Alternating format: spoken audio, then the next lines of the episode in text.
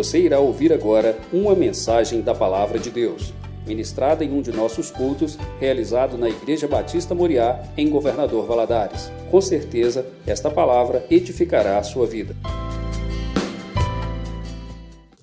Glória a Jesus, nós podemos agradecer ao Senhor mesmo, né? Pelo que você pode agradecer ao Senhor agora? Levante a sua voz e fale: Senhor, eu te agradeço pelo quê? Vão falando todo mundo, se há alguma coisa mesmo que você tem para falar? A vida, a salvação, a provisão, né? a igreja que nós temos. Nossa, Deus é bom. Deus é bom. Você pode dizer isso para o seu irmão: Deus é bom. O tempo todo, Deus é bom. Os irmãos podem se assentar. Nós vamos ler só um versículo que está em João, capítulo 6, versículo 68, 68. João, capítulo 6, 68.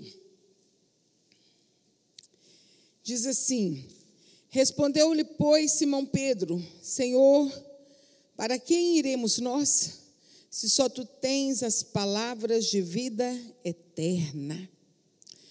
Deus, e é isso mesmo, Senhor. Para onde iremos nós? O próprio salmista dizia assim: Para onde irei, para onde fugirei? Se subo aos céus, tu lá estás. Se faço minha cama no mais profundo abismo, tu lá estás também.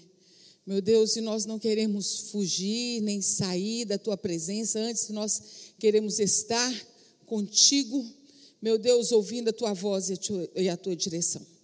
Deus, estamos aqui reunidos recebe o louvor e a gratidão do nosso coração por termos o Senhor. Pai, que agora que nós vamos meditar na tua palavra, que o Senhor fale conosco, fale através da tua palavra aos nossos corações. Que as mentes sejam trazidas ao Senhor Jesus cativas.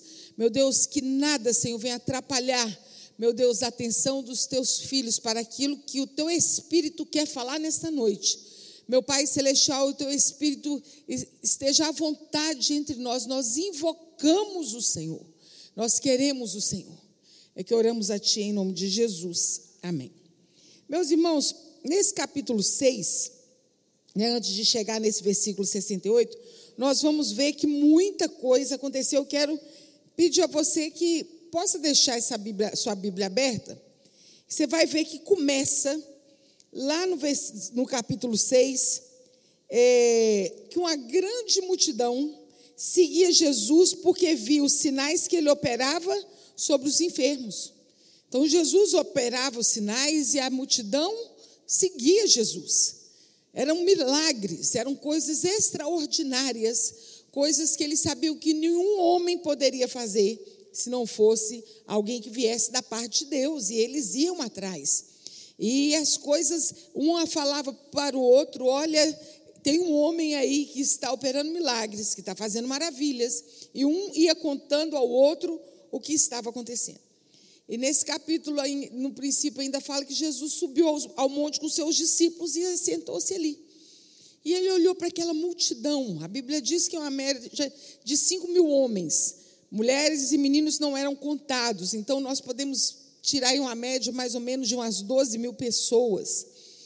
E Jesus vira para Felipe, parece uma pegadinha, né? E fala assim: Felipe, onde nós vamos comprar pão para dar para esse povo? Jesus perguntou para ele, mas Jesus já sabia o que, ia fazer. Felipe desesperado, falou assim: Que é Jesus? Nem se a gente tivesse muito dinheiro, não ia ter padaria também para poder comprar tanto pão. Aonde que ia? Que, como é que ia ser? Isso aí. No meio desse diálogo todo, chega André com um menino. Olha, olha a frase de André. Senhor, tem um menino aqui, ó. Ele tem cinco pães e dois peixinhos. A Bíblia não fala da risadinha, mas eu acho que ele fez assim. mas o que, que, é isso, né? Para tanta gente, né? Mas ele está insistindo. Eu imagino, eu imagino que o menino insistiu em dar. Insistiu, eu tenho. O menino Adolescente sabe como que é, né? Adolescente perde nada, fica ali, observando. Eu penso, eu penso, né? que ele deve ter visto o aperto que aqueles discípulos estavam passando. E ele chega e fala assim: Eu tenho a solução para o problema de, de vocês. Eu tenho cinco pães e dois peixinhos. Mas como eles não tinham arrumado mais nada, né? E ele chega para Jesus e fala: Ele tem cinco pães e dois peixinhos, né? Mas o que, que é isso para tanta gente? Jesus fala assim para o povo: manda, manda sentar. Senta no grupo de 50, de 100, vai sentando, vai sentando todo mundo. Jesus pega aquele pão e aquele peixe da graça. E quanto mais tirava pão, quanto mais tirava peixe, mais vinha. E no final da história sobraram 12 cestos cheios. Eu gosto de pensar que sobraram 12 cestos para cada discípulo carregar um cesto na cabeça, para pensar o que foi que aconteceu ali naquela hora. De cinco pães e dois peixinhos, aquela multidão foi alimentada. E ainda dentro dos versículos 16 ao 21, é narrado que os discípulos entram no barco e passam para o outro lado. Jesus tinha ficado para ir orar. E no meio daquela viagem, eles ficaram muito tempo remando, remando, e por causa do vento eles não saíam do lugar. Eles já estavam cansados, não sabiam mais o que fazer. De repente, eles veem algo andando pelo mar. E eles assustaram, eles pensaram um fantasma. Eu acho que Jesus veio brilhando. Por quê? Estava escuro. Se bem que Jesus sabe aonde nós estamos, né? Mas eles pensam assim: é um fantasma, o que é aquilo? E tem aquele negócio que eles veem que é Jesus e, e Pedro desce do barco, anda até Jesus, depois ele fica com medo, começa a afundar e os dois entram dentro do barco. Isso tudo acontecendo aí no, no capítulo 6. E Jesus entra no barco e tudo se acalma. Dos versículos 22 ao 40, nós vemos o povo ir atrás de Jesus. Gente, se hoje tinha 5 mil homens e eles viram aquela multiplicação dos pães, você acha que no outro dia ia ter quantos? O dobro. Espalhou 5 mil homens, mais as mulheres. né? As mulheres e os meninos.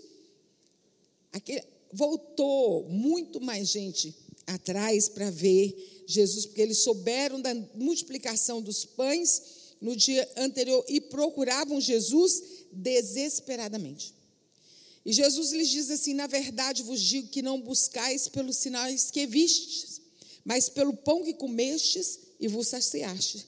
Trabalhai não pela comida que perece, mas pela comida que permanece para a vida eterna, a qual o Filho do Homem vos dará porque a este o Pai Deus o selou. E Jesus começa o discurso, ele começa a dizer: Eu sou o pão da vida. Aquele que vem a mim não terá fome, quem crê em mim não terá sede. E a partir do versículo 41, o, os seus seguidores começam a murmurar, porque ele disse: Eu sou o pão vivo que desceu do céu. Eles não começaram, começaram a não gostar daquele discurso. E Jesus continua: quem crê em mim tem a vida eterna. Aí eles azedaram mais ainda: quem é esse? Ele está pensando que ele é. E Jesus, ali nesse discurso, ele fala sobre a provisão de Deus no deserto. E ele faz uma comparação da provisão de Deus no deserto com ele mesmo.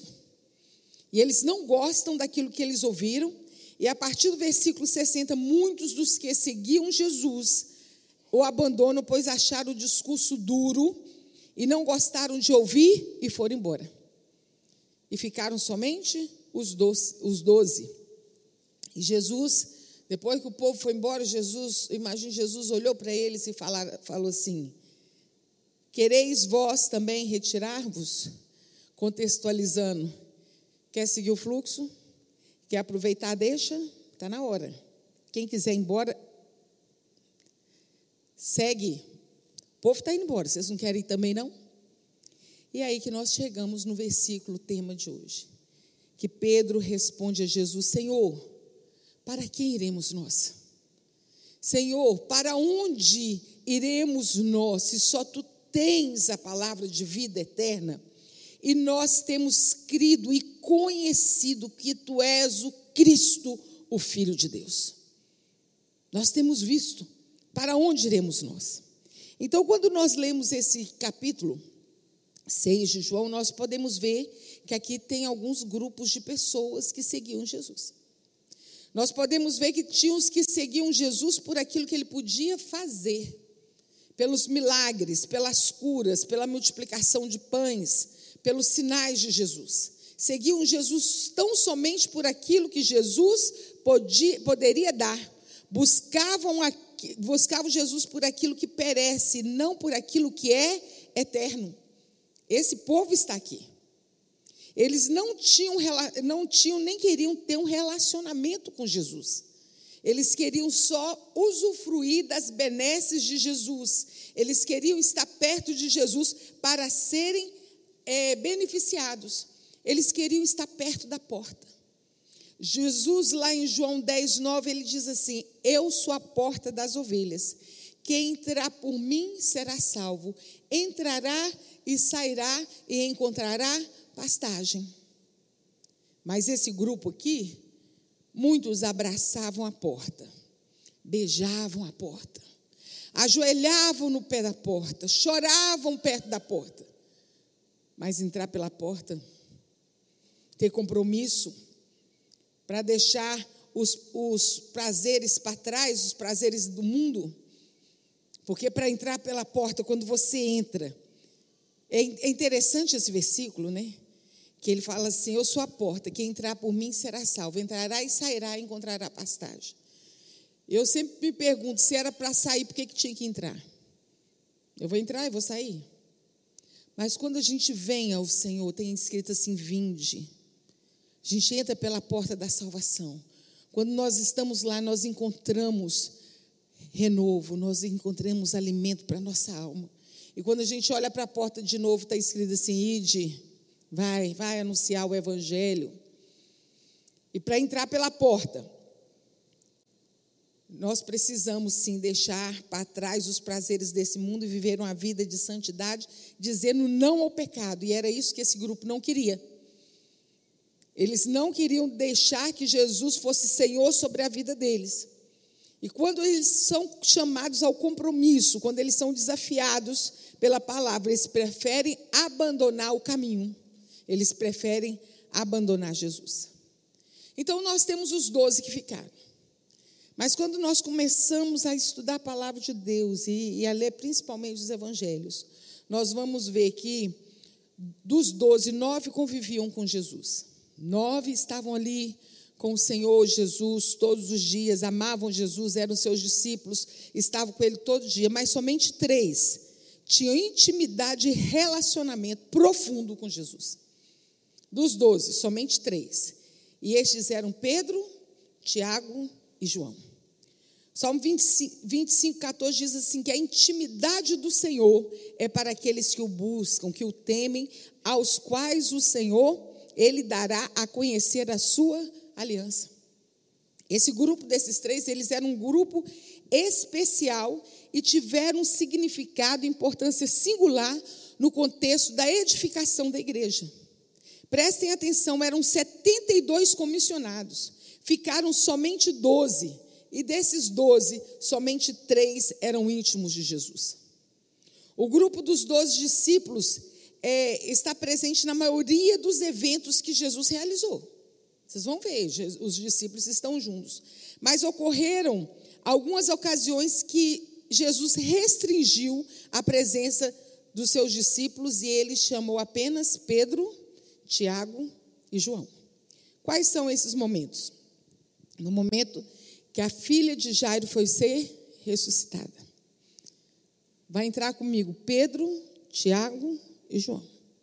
Os três estavam ali com Jesus e puderam ver aquele momento em que a filha de Jairo ressuscitou. No Monte da Transfiguração, quem subiu com Jesus? Para aquele momento, eles nem queriam descer, né? O momento da transfiguração, que eles viram Jesus, que eles tiveram aquela experiência, eles viram Jesus conversando com Elias e Moisés. Pedro era todo atrapalhado, né? todo animado. Falou: Jesus, vamos fazer três tendas, uma para o Senhor, outra para Moisés, outra para Elias, e nós vamos ficar por aqui mesmo, porque aqui está bom demais. E Jesus falou assim: não, nós precisamos descer. Jesus no Getsemane. Jesus falou assim: ficai aqui, enquanto eu vou ali orar ao Pai. Estou tomado de horror, de grande angústia e pavor. A minha alma está profundamente triste. Ore por mim. Pedro, Tiago, João, ore por mim. Vigia comigo. Vigia comigo. Jesus vai lá, ora, ora, quando volta os discípulos estão dormindo. E Jesus pergunta: vocês não podiam vigiar comigo nenhuma hora? Quem eram aqueles três que estavam ali com ele? Pedro, Tiago e João. Quando Jesus ressuscitou e que a mulher foi avisar, né, que Maria foi avisar que Jesus havia ressuscitado, Pedro e João, a Bíblia nos conta no capítulo, no livro de João, que Pedro e João foram ao sepulcro quando tiveram a notícia que Jesus tinha ressuscitado. Eles estavam lá. Então nós vemos aqui que alguns seguiam, outros conviviam, mas somente três tinham um relacionamento profundo com o Senhor. Na vida da gente é assim também, né? Às vezes a gente tem muita gente ao nosso redor. Algumas pessoas a gente convive mais de perto. E outras pessoas nós relacionamos com elas. E relacionar com as pessoas não é para qualquer um, né?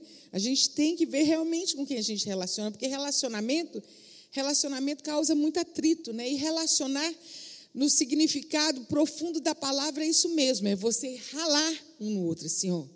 E tem hora que incomoda. Tem hora que você faz, chega para lá, daqui a pouco você está puxando para perto de novo. Né? As coisas vão se ajeitando, se resolvendo na caminhada, porque nós amamos uns aos outros. Marido e mulher assim, pais e filhos são assim, amigos são assim, amigas, amigas, sempre dá mais problema que homem, né? Dá, é assim também, é relacionamento. Você está perto, vai ter problema sim. E a gente vê que Jesus, é, ele tinha, tinha um relacionamento assim com Pedro tão profundo, tão de perto, que muitas vezes Pedro foi advertido, Pedro foi repreendido por Jesus em algumas coisas que ele falava, em algumas coisas que ele fazia. Então, quando temos relacionamentos com Jesus, nós somos repreendidos, nós somos corrigidos, mas também somos perdoados, somos, somos transformados e vamos sendo forjados no fogo, e assim ficamos mais parecidos com Jesus a cada dia.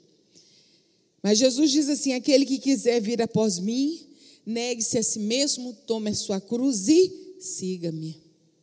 É interessante como que João é conhecido como discípulo amado. João é conhecido como aquele que recostava a cabeça no peito de Jesus. É interessante, lá no momento da ceia, que Jesus fala assim: ó, um de vocês vai me trair.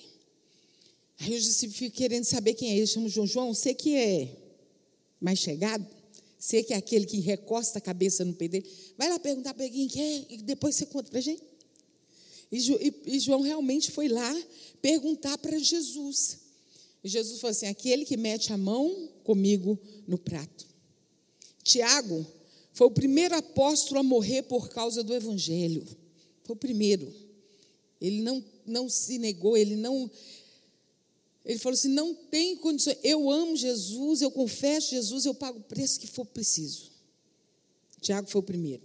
Agora Pedro. Pedro aparece várias vezes com Jesus, sendo destaque da história bem ou mal. Nós já falamos aqui que muita gente fala assim: Pedro, Pedro não teve fé, Pedro afundou. Mas pensa para o outro lado: Pedro foi o único que andou sobre as águas. Pedro foi o único que falou assim: Não, eu sou amigo dele, eu vou. Ele está me chamando, eu vou, vou. Tudo bem que o vento veio, ele. Uh. Mas dos doze foi o único que desceu, foi o único que andou sobre as águas. Ele é, ele é usado pelo Espírito Santo para revelar quem era Jesus. Jesus chama os discípulos e pergunta assim: aqui, o que, que o povo por aí tem falado quem eu sou? Ah, Senhor, uns falam que o Senhor é Elias, outros falam que o Senhor é João Batista que ressuscitou, e cada um foi falando uma coisa. Aí ele fala assim: vocês? Quem vocês dizem que eu sou? Aí Pedro olha para Jesus e fala assim: Tu és o Cristo o Filho do Deus vivo. E Deus fala para ele assim: não foi você que falou, foi o Espírito Santo de Deus que falou de, através de você. Nossa, ele deve ter ficado, né? Todo inchado. Pedro era, era parecido. Mas depois, quando Jesus revela qual seria o momento de sofrimento dele, ele fala assim: Não, Senhor, você não vai passar por isso, não, que nós não vamos deixar, que o Senhor não vai morrer. Que não... Aí o Senhor olha para ele e fala assim: Para trás de mim, Satanás. para trás de mim, Satanás. Olha, olha como que era Pedro e Jesus no seu relacionamento. Jesus vai lavar os pés dos discípulos. Lava o pé de todo mundo. Quando chega Pedro, Pedro fala assim: Meu pé você não lava, não. Não lava, não, não, lava, não. Que isso, Senhor? O Senhor é Senhor, você vai lavar meu pé? Aí Jesus fala assim: se eu não lavar seu pé, você não vai ter parte comigo. Pedro era intenso, gente. Ele falou assim: então, Senhor, pega a bacia, pode jogar aqui, joga. Não, Pedro, você já está limpo pela palavra. É só para lavar o pé mesmo, porque eu vim para servir e não para ser servido. Esse era Pedro. E por fim, nós sabemos que por três vezes Pedro enche assim: Nós não vamos deixar o Senhor, não vou. Jesus está falando, vocês vão me abandonar. Não vou, não vou. E Pedro, Jesus olha para ele assim: olha, antes que o galo cante, você vai me negar três vezes. E realmente isso acontece. Pedro fica muito entristecido. Tem uma parte na Bíblia que, que fala que o olhar de Jesus se encontra com o olhar de Pedro. Eu imagino que aquilo doeu na alma de Pedro. Ele era amigo de Jesus, ele era íntimo de Jesus. E ele encontra com o Senhor Jesus depois. E é interessante quando a gente lê a Bíblia, a gente vê que Pedro estava desviado e tinha levado os outros discípulos desviados junto com ele. Porque no princípio da história, Jesus falou para ele assim: você não é pescador mais de peixe, não, você agora é pescador de homem. Quando Jesus vai ter com ele, onde é que ele estava? Pescando peixe. E quando ele vê Jesus, quando eu falo que ele é intenso, ele olha Jesus, ele estava lá no mar. Todo mundo fala: é Jesus, é Jesus. O povo vai remando. Ele desce e vai nadando. Vai nadando. De braçada encontra Jesus. Eu acho que dentro do coração dele estava aquele clamor para ele pedir perdão a Jesus. E ele chega para Jesus e Jesus pergunta assim: Pedro, tu me amas? Pergunta três vezes. Três vezes ele negou Jesus, três vezes ele tinha que falar para Jesus que ele o amava. Então, apacenta as minhas ovelhas. Esses são os discípulos, os três que tinham mais relacionamento. Todos os discípulos que se tornaram apóstolos na palavra tiveram a participação fundamental na expansão da igreja. Mas a Bíblia nos mostra o relacionamento, esse relacionamento de Jesus com os três. E a pergunta que eu quero fazer nessa, nessa noite é: qual grupo você pertence? Desses grupos aqui que foram apresentados, qual grupo você pertence? O grupo daqueles que vêm a Jesus somente por aquilo que ele pode fazer? Pelo pão que satisfaz a fome? Qual grupo que você pertence? Aquele que ama a porta, mas não entra pela porta da salvação de jeito nenhum? Em qual grupo você está incluído? Porque se você faz parte desse grupo que gosta de Jesus por aquilo que ele pode fazer, você gosta dela, da porta, mas não entra pela porta, eu quero te dizer uma coisa: existe uma eternidade a ser vivida. Paulo nos diz assim: que nem olhos viram, nem ouvidos ouviram, nem jamais penetrou no coração do homem aquilo que Deus tem preparado para aqueles que o amam e se rendem a Jesus. Jesus responde sim o nosso clamor. O Senhor Jesus sim nos livra de todo mal, o Senhor sim nos cura. Você está fazendo essa corrente de oração, e Deus, por sua infinita misericórdia, Ele age, Ele age sim nas nossas vidas. Mas isso tudo um dia passará. Tudo, todas as coisas um dia acabarão, todas. Ou nós iremos morrer, ou Jesus vai voltar e buscar a sua igreja. E os que estiveram, os que estiveram, os que estão mortos ressuscitarão primeiro, depois nós, os que estivermos vivos, seremos arrebatados juntamente com ele entre as nuvens, e assim estaremos para sempre com o Senhor, Isso será quando Jesus buscar a sua igreja. Mas a pergunta é: onde você passará a eternidade? Se você ainda não tem certeza da sua salvação, eu quero te dizer uma coisa: entregue a sua vida a Jesus hoje. Porque eu não sei se amanhã eu estou viva. Eu não sei se daqui uma hora eu estou vivo, nem você. Mas uma coisa é certa: decida agora. Se você ainda não entregou a sua vida a Jesus, se você ainda não entrou pela porta, entre pela porta, receba Jesus como seu Senhor e Salvador e seja salvo. E busque uma intimidade com Ele, para ter uma vida com o Senhor. Nós temos aqui também um grupo que convivia com Jesus, o um grupo que andava com Jesus, que já tinha entrado pela porta de salvação, mas não desfrutava por completo a presença de Jesus em sua vida.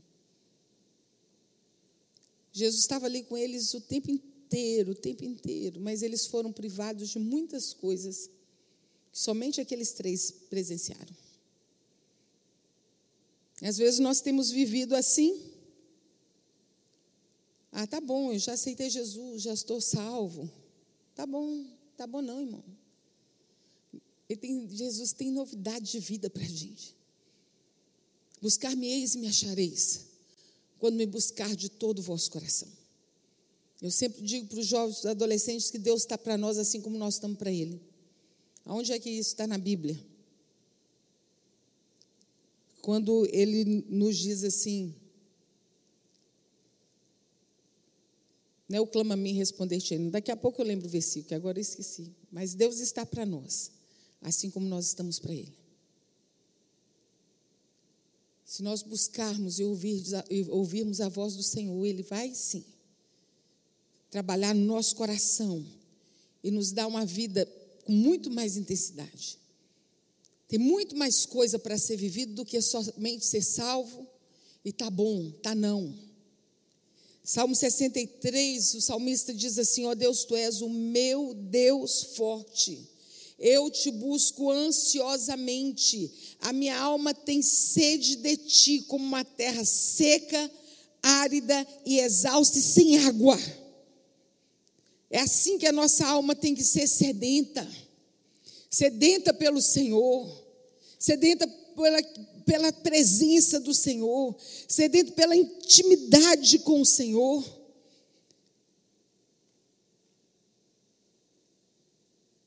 Profeta ele entrou nas águas, as águas davam só nos, no calcanhar. Ele foi entrando mais água, bateu no joelho, ele entrou mais água, bateu nos lombos. Ele falou: Senhor, eu quero mergulhar no Espírito do Senhor. E às vezes nós estamos vivendo dentro da igreja uma vida com o Senhor, com a água lá no pé, quando você pode ir muito mais profundo com Deus.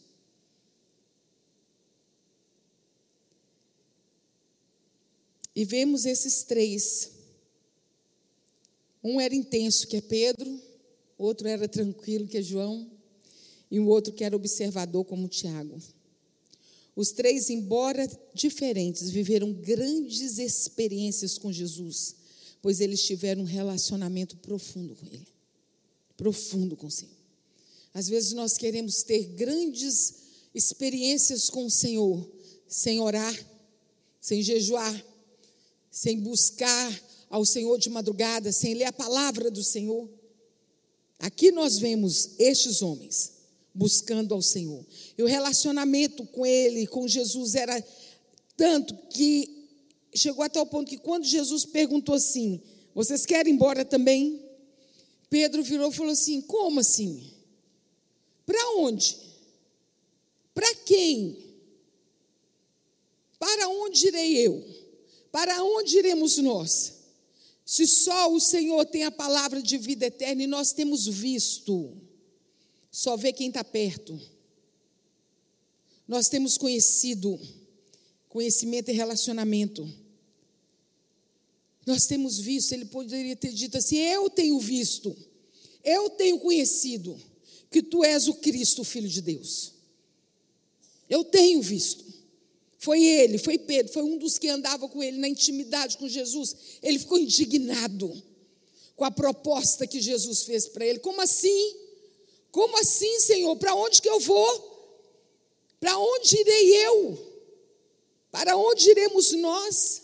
Nós não podemos viver mais sem o Senhor. Nós não podemos viver mais sem a Sua presença nas nossas vidas.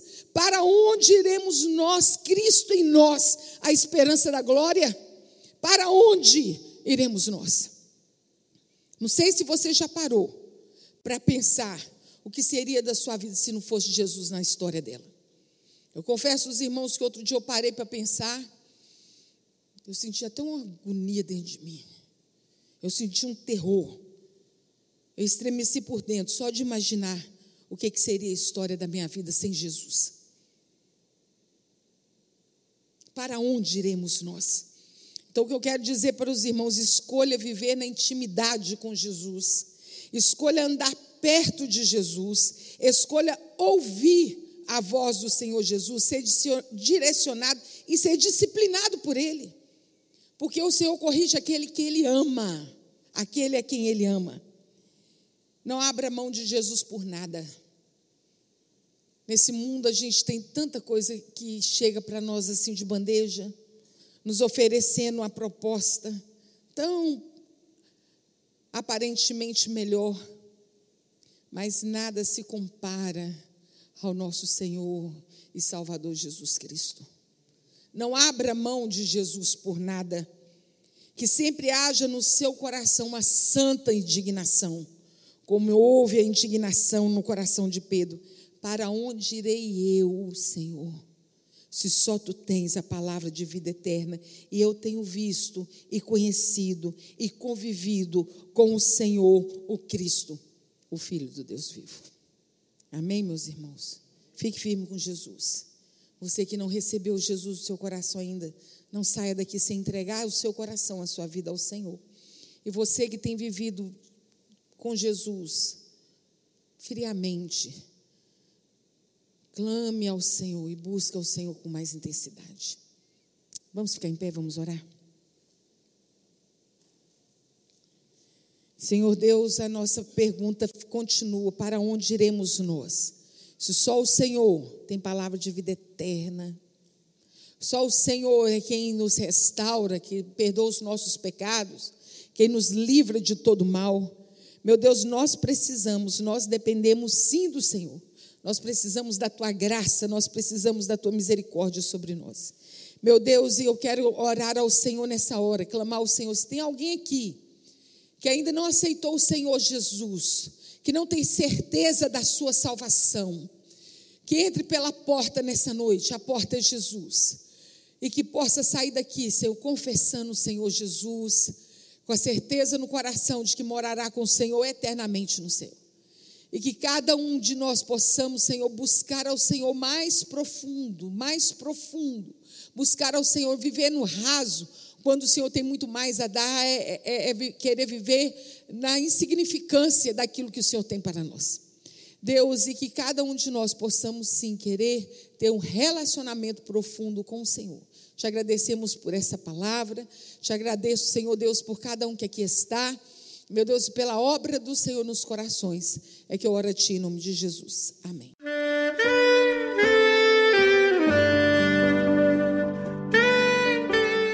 Querido amigo, Deus se interessa por você. Ele conhece as circunstâncias atuais da sua vida. Não hesite em buscá-lo. Em Jeremias 33, versículo 3, ele nos diz: Clama a mim e responder-te-ei, e anunciar-te-ei coisas grandes e ocultas que não sabes. Esperamos que a mensagem ouvida tenha falado ao seu coração e que você e sua família sejam abençoados pelo Senhor Jesus.